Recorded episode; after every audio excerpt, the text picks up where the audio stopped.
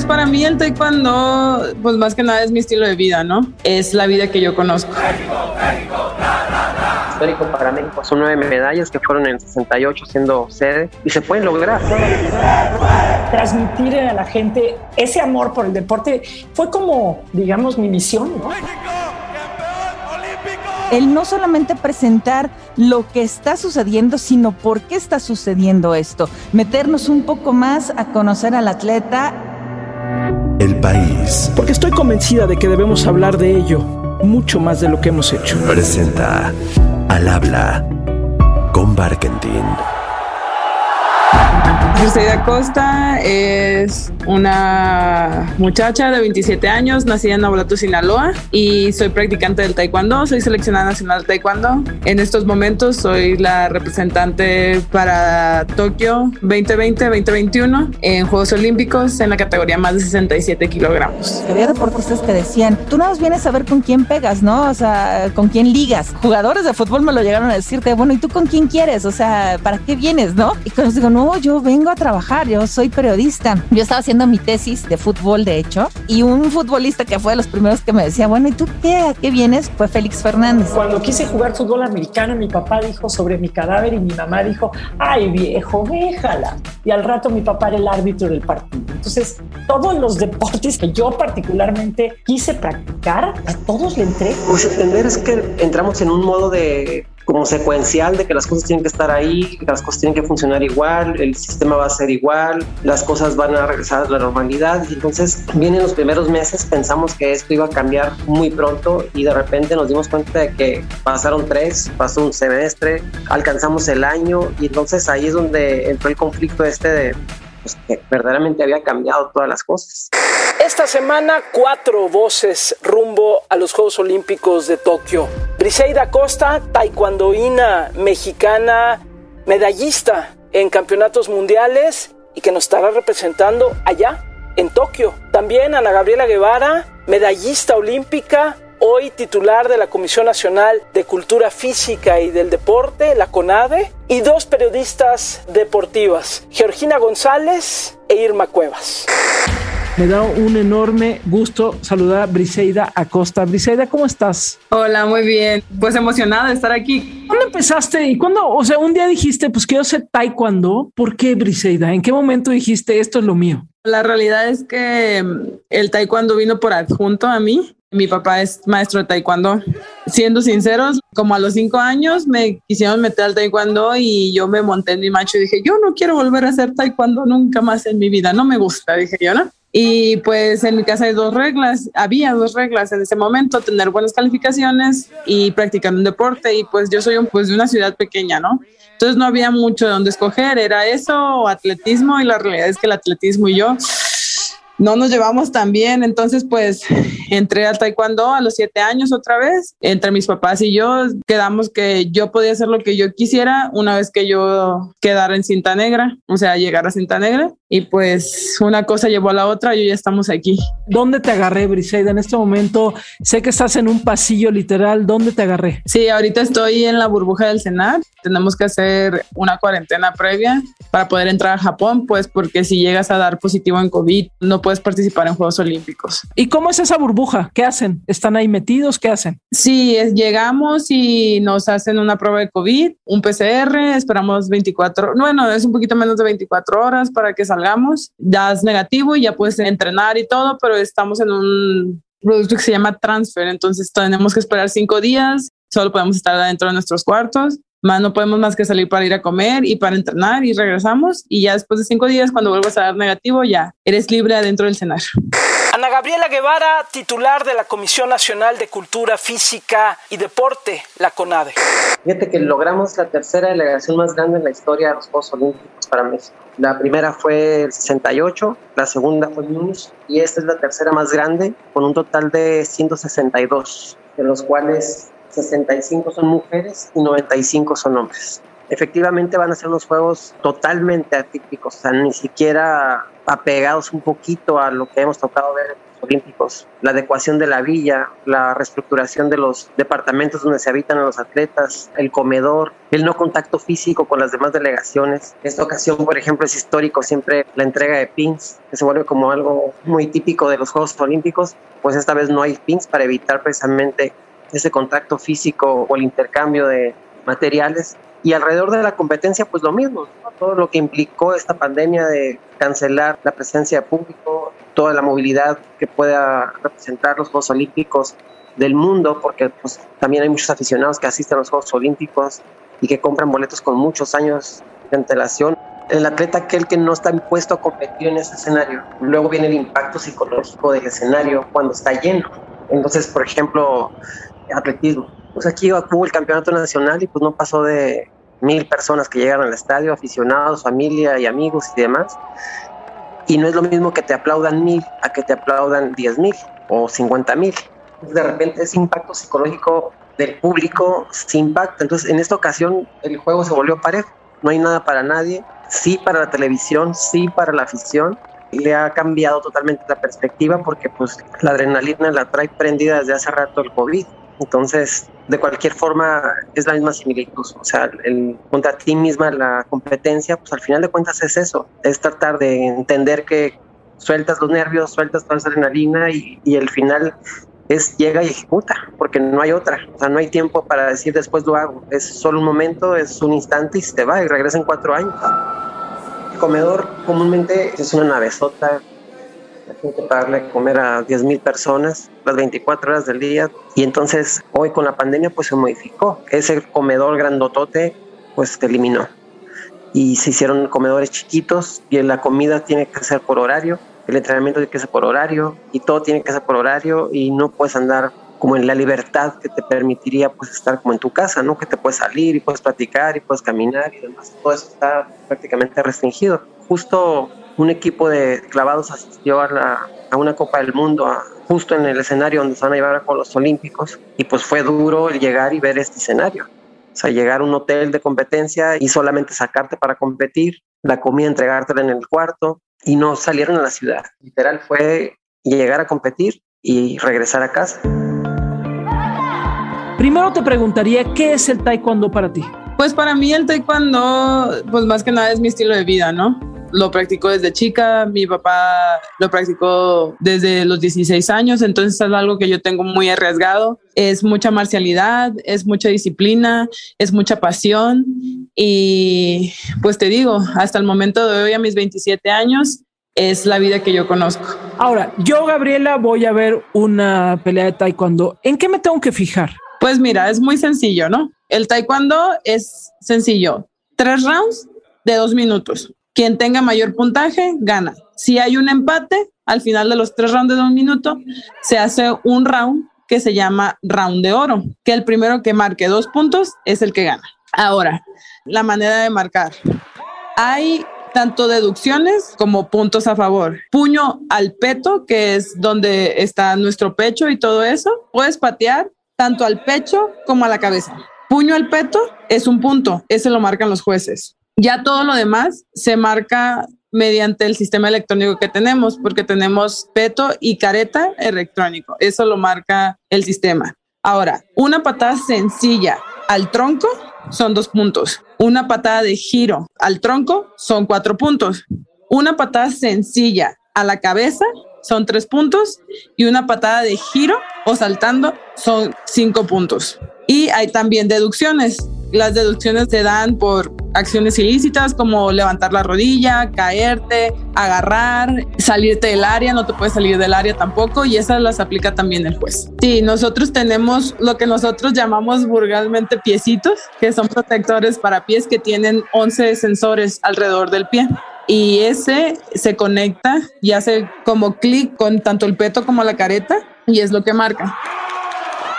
La realidad es que yo siempre he pensado, todos los deportes tienen su mérito, ¿no? Y pero pues algo que me ha llegado a hacerme enamorar del taekwondo es la pasión que todos y cada uno de los competidores tienen. Es un deporte de combate, por lo tanto se ven muchas acciones muy espectaculares de la nada y aparte es un deporte que cambia en cualquier segundo. Yo siempre lo he dicho, la pelea en el taekwondo no se acaba hasta que el reloj dice 0-0 porque yo he visto tantas peleas cambiar en cuestión de milésimas de segundo de alguien que va ganando, iba ganando toda la pelea y de la nada la otra persona conecta una buena patada y se acabó.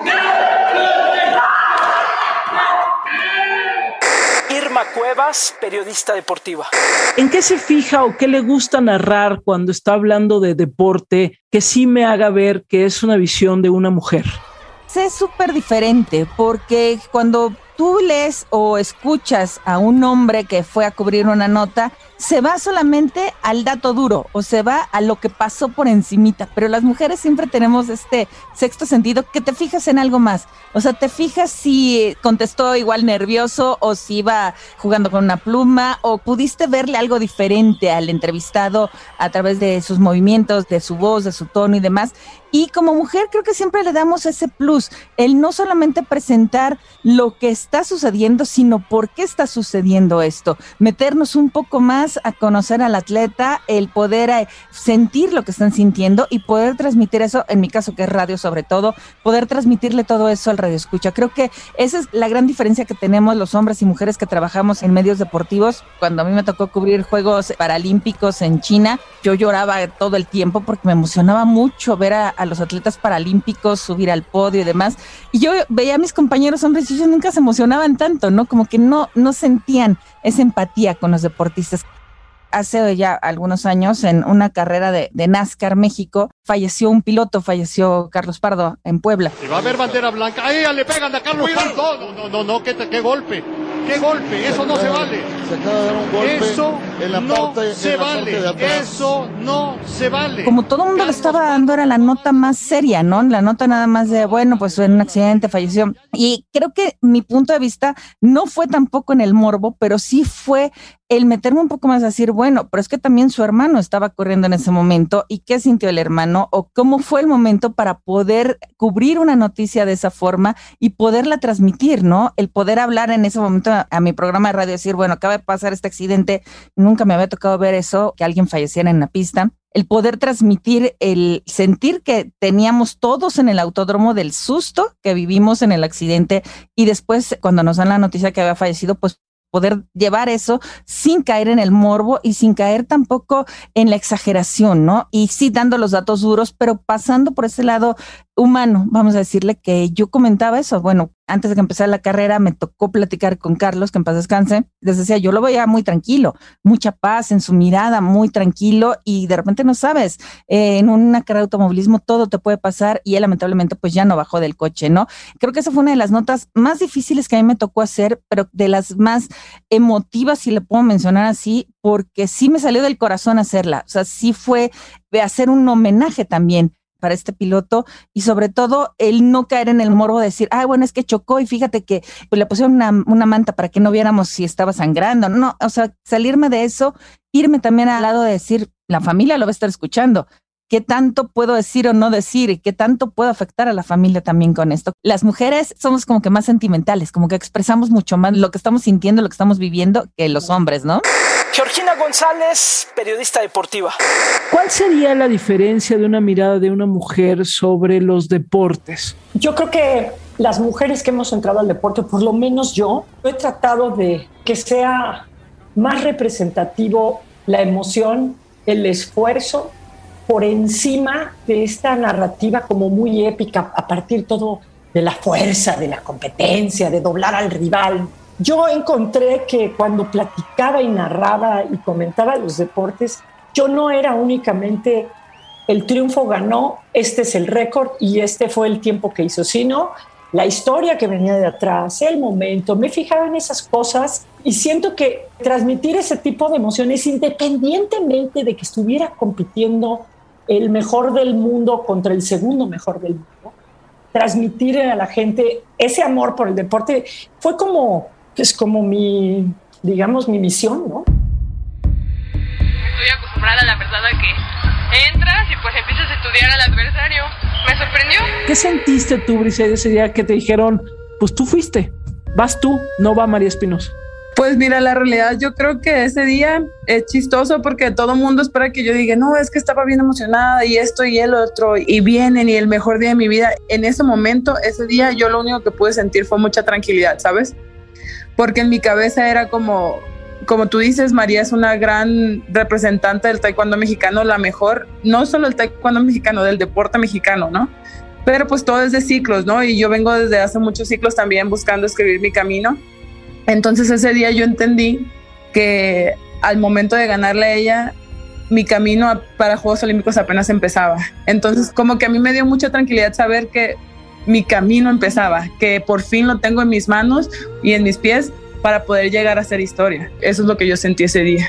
¿Se dijeron algo tú y ella ese día? No, solo nos, pues como siempre, el saludo de protocolo y con mucho respeto y todo. Yo solo le agarré sí y ella Qué bueno, Briseida, y no nos dijimos nada más. Georgina González, periodista deportiva. ¿En quién crees que nos tenemos que fijar? ¿Quiénes te parecen particularmente interesantes de las mujeres que van a Tokio? A mí me parece que Briseida Costa, porque es una cosa vergonzosa para los medios de nuestro país que el día que pelearon por definir quién representaba a México en Tokio, María Espinosa, la mejor atleta que ha tenido la historia de México, hombre o mujer, contra Briseida, no se televisó, no se habló de él, no, se le hizo una despedida como tenía que ser a María Espinosa. Pero la que le gana es Briseida, que siempre había tenido que estar esperando el lugar y ahora es el momento de Briseida. Yo creo que en ella, pero con las ganas de decir cómo va a enfrentar los Juegos Olímpicos un atleta que los ha tenido que esperar tres veces porque en su lugar ha tenido que ir la mejor atleta de la historia de México. O sea, no es el me espero a que, a que fulana se ponga viejita y ya no compita. No, me costó un buen ganarle. Y cuando ella fue, se convirtió en la mejor atleta. Entonces, yo seguiría lo que haga Briseida. ¿Quiénes son tus eh, rivales, Briseida? ¿Quiénes son, ahora sí que las mujeres a las que te vas a enfrentar y a las que tú dices, hijas, estas vienen con todo? Pues mira, la realidad es que yo lo he dicho ya antes y lo sigo diciendo, esta categoría de heavy a mí me parece la más balanceada que ha habido en Juegos Olímpicos, ¿sabes? Todas tienen muchas posibilidades y todos son rivales muy fuertes. Nuestra gráfica ya salió, o sea, se hace por ranking, entonces ya sabemos con quién nos toca. Las primeras dos peleas son las que siempre tienes más segura con quién vas a abrir sería Francia y China, y de ahí pues quien llegue, ¿no? Que se presume sería Serbia y la final sería Gran Bretaña.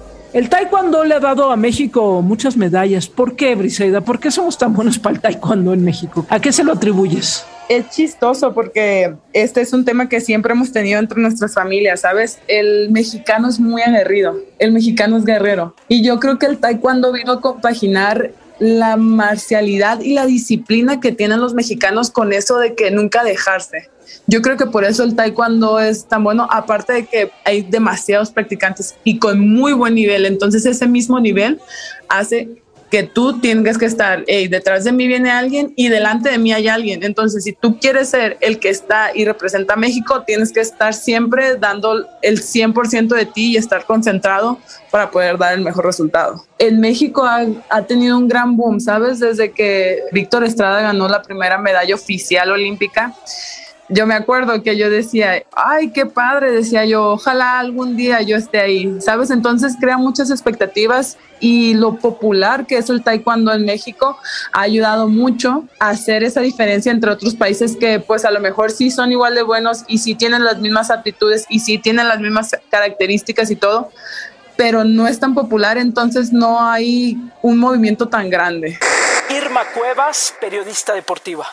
Y hablando de las mujeres atletas, las mujeres que van a estar por allá en Tokio, ¿de quién que haya seguido un poco su camino rumbo a Tokio? ¿De qué mujeres sientes que deberíamos estar hablando más? De entrada creo que el equipo de softball apareció y nos enteramos que existían cuando lograron la calificación. Pero antes, pues nadie hablaba del equipo, o sea, nadie decía, bueno, hay un equipo de jugadoras, se están preparando, si juegan en la Liga Maya o en la Liga Olmeca o qué partidos tienen o demás. Consiguen la clasificación y al momento de conseguir la clasificación, pues les dan el Premio Nacional del Deporte por este logro. Strike three, and for the first time ever, Mexico is going to the Olympics in softball. Es un equipo que por la forma que tiene el torneo de softball en Juegos Olímpicos, pues tienen un 50% de obtener medalla. Entonces, creo que eso es importante seguirlas. Tenemos el talento, tenemos las habilidades, pero eso no es suficiente, porque finalmente puedes tener a la mejor jugadora, pero si no nos unimos como una, no hubiéramos podido lograr nada. Entonces, yo sí defino a mi equipo como un equipo que juega con el corazón y lo entrega todo. Creo que el tiro con arco las vimos, les costó mucho trabajo conseguir la clasificación por equipos femenil. Alejandra Valencia es una deportista que está cargando ahorita todo el equipo de tiro con arco, aunque vaya Aida Román ya con la experiencia que tiene de Juegos Olímpicos y siendo medallista, con Ana Paula Vázquez que está debutando en Juegos Olímpicos, pero Ale Valencia yo creo que va a ser una de las cartas fuertes que va a tener México para Juegos Olímpicos. Me llama también mucho la atención el cambio generacional que vamos a tener en clavados, ¿no? Ver a nuevas clavadistas que tanto van a manejarse con ese escenario, ¿no? Porque no solamente es llegarte y tirar el clavado, sino manejar el nervio de estar en los Olímpicos, de enfrentarte a los mejores del mundo, que ellas lo han hecho en series mundiales y demás, pero el nervio olímpico creo que va a ser importantísimo para ellas. Me atrevo a pensar en el golf, por lo que están haciendo tanto María Fassi como Gaby López, para Gaby son sus segundos juegos, pero ellas están jugando ya en un torneo internacional, ya están en la LPGA jugando continuamente. Gaby ha sido campeona de la LPGA, va por sus segundos juegos. La experiencia que tienen jugando semana tras semana en todo el mundo creo que les puede beneficiar para Juegos Olímpicos, aunque no conozcan el campo. El golf mexicano ha ido creciendo en los últimos años, obviamente todos inspirados por lo que ha hecho Lorena y lo que hizo por el golf mexicano, y ahora no sería una locura decir que podemos llegar a traerle a México cuatro medallas olímpicas. Ana Gabriela Guevara, titular de la Comisión Nacional de Cultura Física y Deporte, la CONADE. Pues una sorpresa de la delegación es el softball femenil. Logramos clasificarlo desde pasando los Juegos Panamericanos de Lima, Perú. Tiro con arco es otro equipo que va muy, muy fuerte. Hay que hacer notar que para estos Juegos ya se incluyeron pruebas mixtas, hombres y mujeres, y ahí pues, se abre una posibilidad muy importante para el equipo mexicano. El ciclismo va bien también. Vamos en tiro deportivo también con buenas expectativas. Ecuestre logró meter equipo completo también. Vaya, creo que va un equipo bastante dinámico y con amplias posibilidades de dar sorpresas. Georgina González, periodista deportiva. Me gustaría seguir mucho a Gaby López en golf, porque es un deporte que le vale madres a todo el mundo, pero además ay, voy a platicar. Pero voy a platicar dos cosas de Gaby López. Ella tiene buen ranking, o sea, ella ganó su lugar por un ranking, le ha ido bien en los últimos torneos y el primer torneo que ella ganó fue en Japón y se lo ganó a una japonesa para ella el moverse, el estar en otro lugar, ya así como dicen, been there, done that. Entonces creo que ahí hay una, una interesante oportunidad. No hay nada más bonito que poder compartir una medalla con todo un país, que hay gente que no juegue golf, pero también sepa lo que es el sentimiento de obtener una medalla. Obviamente el tiro con arco. Cuando México ganó las dos medallas en tiro con arco en Londres, todo el, presupuesto de la Federación de Tiro con Arco habían decidido dárselo al varonil. Dijeron, ahí está la medalla. Y quienes trajeron la plata y el bronce fue la femenil. Creo que ahora esa delegación puede traer una medalla olímpica. Y por supuesto, yo estaría loca, todo el mundo diría, no, los clavados, que sí, sí, sí, sí, todo. El softball, porque el softball le ganó a Canadá, le ganó a Estados Unidos, y es una competencia que tiene seis equipos. Así que con que las nuestras ganen tres partidos, están ahí. Medalla. Y esperamos que con la preparación que tengamos vamos a salir victoriosas y vamos a, a traer una medalla a casa. Este es el primer ciclo olímpico que yo en realidad apuesto todo por mí. Y el país ha apostado por mí también y ha salido. ¿Cómo es un día tuyo, Griselda? De corrido yo entreno dos veces al día. Los horarios pues van cambiando dependiendo de las situaciones en que nos estemos. Ahorita estamos entrenando once y media y cinco y media de la tarde. Entonces me levanto, desayuno obviamente, voy a entrenar y luego salgo a entrenar, como, tomo terapia, pues porque pues es taekwondo y son, diría un amigo español, palazos todo el día. y, y, me pongo lista para poder entrenar otra vez en la tarde y pues en la noche a descansar, a cenar, a bañarse bien, a estar relajada y pues a dormir temprano porque el día siguiente es volver a la rutina. A mí me gusta mucho, mucho ver series y me gusta mucho convivir con la gente que yo quiero. Me causa mucha tranquilidad estar rodeada de mis amigos, aunque sea estar sentados a un lado de ellos. Los fines de semana sí, la verdad me gusta ir a visitar y a distraerme un poco. Me gusta mucho, mucho la comida y me gusta descubrir nuevos lugares donde pueda pues decir, esto está súper rico y aquí me gusta. Ana Gabriela Guevara, titular de la Comisión Nacional de Cultura Física y Deporte, la CONADE.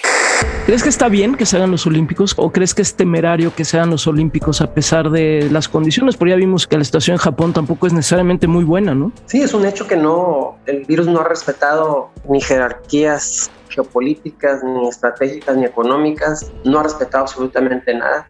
Pero también hay que decir que me parece acertado el llevar a cabo los Juegos Olímpicos. Si, si vemos la historia de los Juegos Olímpicos, pues siempre ha sido una caja de resonancia, de encuentro la bandera blanca, ¿no? Donde no buscamos otra cosa más que lo deportivo, pero no deja de ser una caja de resonancia de, del mundo y que pues esta caja de resonancia pues ha albergado diferentes momentos de la historia de nuestro haber sobre el globo terráqueo guerras, conflictos, ideologías, religiones, vaya, de todo un poco y esta vez pues algo que no tiene nada que ver con ninguna de las mencionadas anteriormente, que pues va a ser un interesante encuentro porque pues va a ser una caja de resonancia donde hagamos como un corte de caja de que sí podemos hacerlo, de que sí la humanidad está preparada para salir de ello y que también va a ser un momento de reflexión, porque para Tokio que le suceda dos veces el mismo tema, la anterior vez tuvo que cancelar por la guerra mundial y esta vez pues por una guerra que no tiene que ver con el humano, que tiene que ser un virus el que lo impida.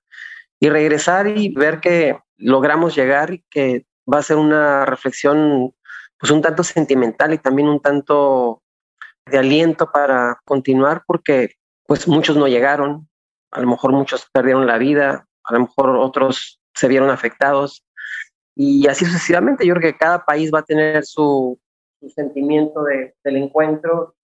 Y pues yo creo que el, momento clímax de los Olímpicos pues será la inauguración y ver cómo se refleja y cómo Tokio asimila y también cómo los japoneses y el mundo pues, adoptamos ese momento de encuentro.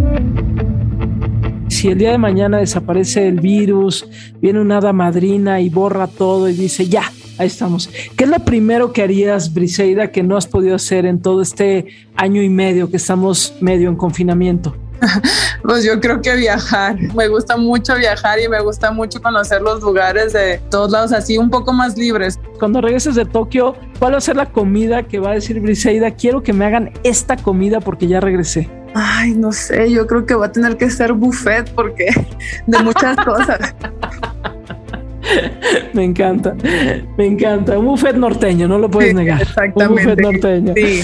Este año me ha hecho ver que dábamos muchas cosas por sentado que nunca deberíamos. Incluso el mismo poder ver a tu familia, ¿no? poder estar en contacto con ellos uno a uno, o el poder viajar, o el poder, no sé, disfrutar una comida sentado al aire libre sin que tener tantas restricciones. Entonces, yo creo que si algo les podría decir es que ya pasamos por esto, ya estamos casi del, llegando a la meta y hay que disfrutar mucho la vida porque pues no sabemos qué pueda venir después y lo que venga se tiene que enfrentar con la cabeza en alto y siempre sobrepasándolo. Briseida, te deseo el mayor de los éxitos, que disfrutes muchísimo la estancia en Tokio y ya sé que regresarás con algo para sentirnos todavía mucho más orgullosos de lo que ya nos sentimos por ti. Gracias, Briseida, por estos minutos. Muchísimas gracias por tenerme, de verdad. Mi Geo dorada, te dejo porque tengo a Briseida esperándome justamente porque quiero platicar con ella, ¿sí? Ay, por favor, dile que la admiro. Ahora sí que sacó a la reina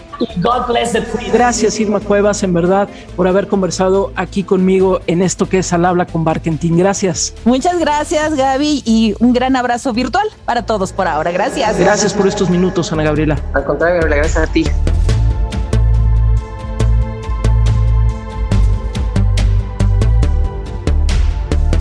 Al habla con Barkentin. Cada semana una nueva conversación. Barkentin. El país presentó.